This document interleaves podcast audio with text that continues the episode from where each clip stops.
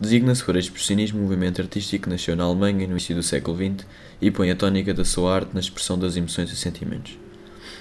Ao contrário do impressionismo, que procurou representar a realidade visível, captada de fora para dentro, o expressionismo representa agora as realidades invisíveis, executando uma arte de dentro para fora.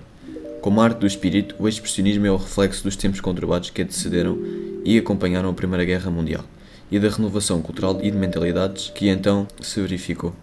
Até 1914-1918, esta forma de arte foi desenvolvida por dois movimentos, o Grupo da Ponte, fundado na cidade alemã de Dresden, e o Grupo de Cavaleiro Azul, criado na cidade de Munique, também na Alemanha. O Grupo da Ponte. O movimento nasceu de uma associação de jovens artistas fundada em 1905 em Dresden, aos quais se juntaram mais tarde outros autores.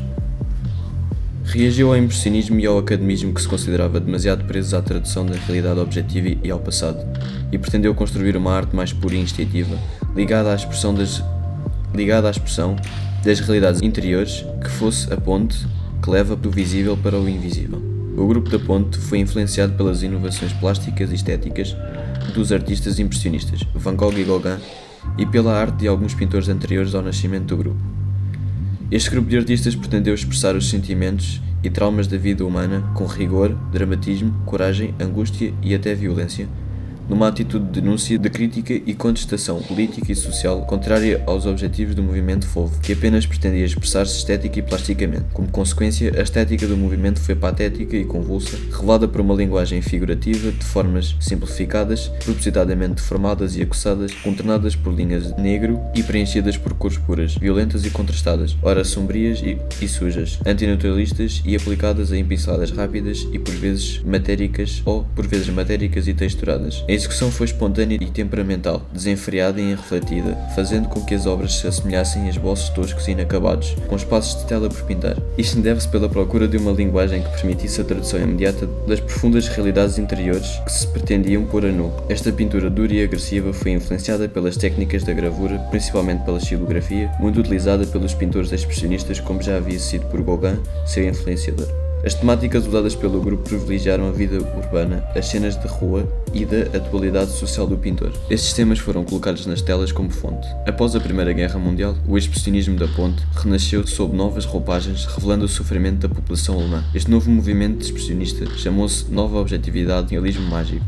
Em Munique, na Alemanha, surgiu em 1910 outro movimento expressionista, o Cavaleiro Azul, fundado pelo artista russo Vassil Kandinsky e composto por artistas da nova Associação de Artistas de Munique. O objetivo do grupo era unir, sobre o mesmo ideal artístico, criadores de várias nacionalidades e de diferentes expressões, ultrapassando barreiras culturais e ideológicas.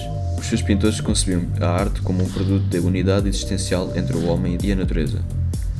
Assim pretendiam construir as suas obras a partir das experiências pessoais dos sofrimentos subjetivos e das sensações de cada um, mas atribuindo-lhes sentido global, válido para todos os homens, como se fosse uma alegoria de construção mítico-intimista do mundo. As preferências do grupo vão para as temáticas naturalistas, de sentido irreal e alegórico, como paisagens e cenas da vida animal. A execução era refletida e pensada, aliada a uma grande depuração e simplificação dos meios utilizados, com tendências crescentes para a abstração dos motivos na construção das formas, valorizava a mancha cromática, a utilização de cores antinaturalistas, arbitrárias, claras, líricas e complementares. As composições são orientadas maioritariamente por linhas circulares e sinuosas, segundo ritmos musicais, a expressividade incide no lirismo, na emotividade, na tranquilidade e na paz, explorando o sentido mágico e místico dos conteúdos.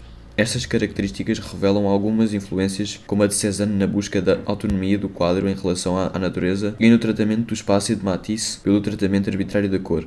O movimento artístico de Cavaleiro Azul dispersou-se com a eclosão da Primeira Guerra Mundial. Apesar disso, a sua arte irá continuar sob novas formas após 1918, nomeadamente através da Escola de Artes da Bauhaus, onde Kandinsky e Klee foram professores.